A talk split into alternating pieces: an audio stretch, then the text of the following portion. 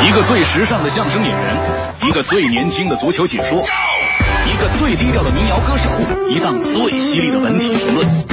每天早晨，徐强为您带来强言道。今日文娱知多少？欢迎收听强言道。大家好，我是徐强。近日，陈佩斯携最新话剧戏台与观众进行了两小时的交流活动。戏台的编剧玉月、主演杨立新也一同出席。在这次活动中，他们也说出了自己对喜剧的理解和排戏过程当中台前幕后的故事。主创还与所有的观众分享这部话剧创作过程当中的感悟和从艺多年对幽默的看法。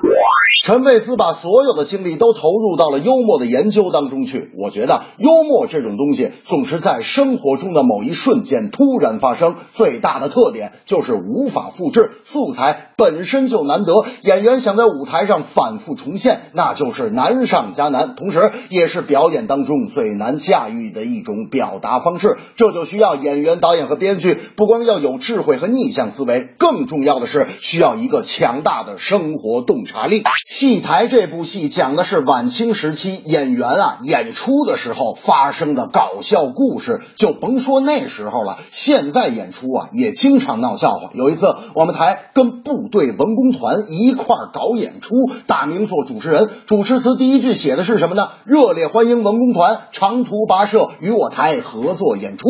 大明一上台看了一眼主持词，是不加思索的说：“热烈欢迎文工团长途跋涉。”这个图巴社是谁呀？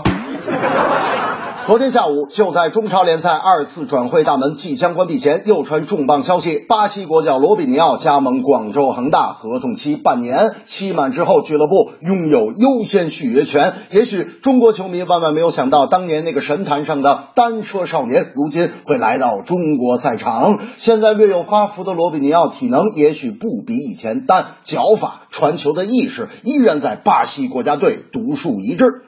如今中超的老板们为了俱乐部是各种挥金如土，首屈一指的那就是恒大。这么多年来，他们一直保持着疯狂花钱的一贯风格。要知道，罗比尼奥巅峰时啊，要比现在的内马尔火得多呀。虽然他不比米兰、皇马时的状态，但放到中超赛场照样如入无人之境。中国多数球迷啊，也视罗比尼奥为中超史上最大牌外援。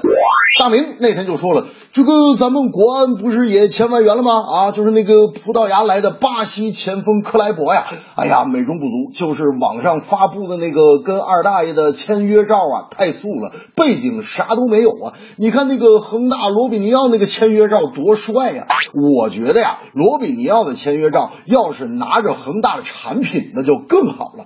我说大明，你打算让罗比尼奥拿什么产品？大明说，假如说啊，这个签约照，罗比尼奥左手拿着恒大植物油，右手拿着恒大冰泉，嘴里叼着恒大售楼传单，身后背着他第三个刚出生的孩子，海报底下再写上三个大字。我说，甭说了，肯定是来恒大。大明说，不回娘家。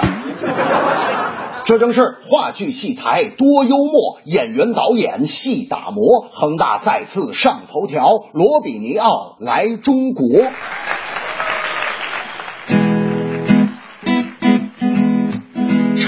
的新话剧。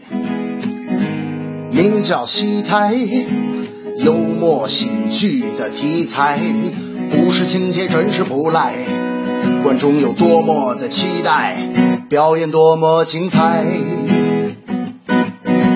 中超联赛，它节奏太快，孔卡的突破真叫一个帅，罗比尼奥说来秋来。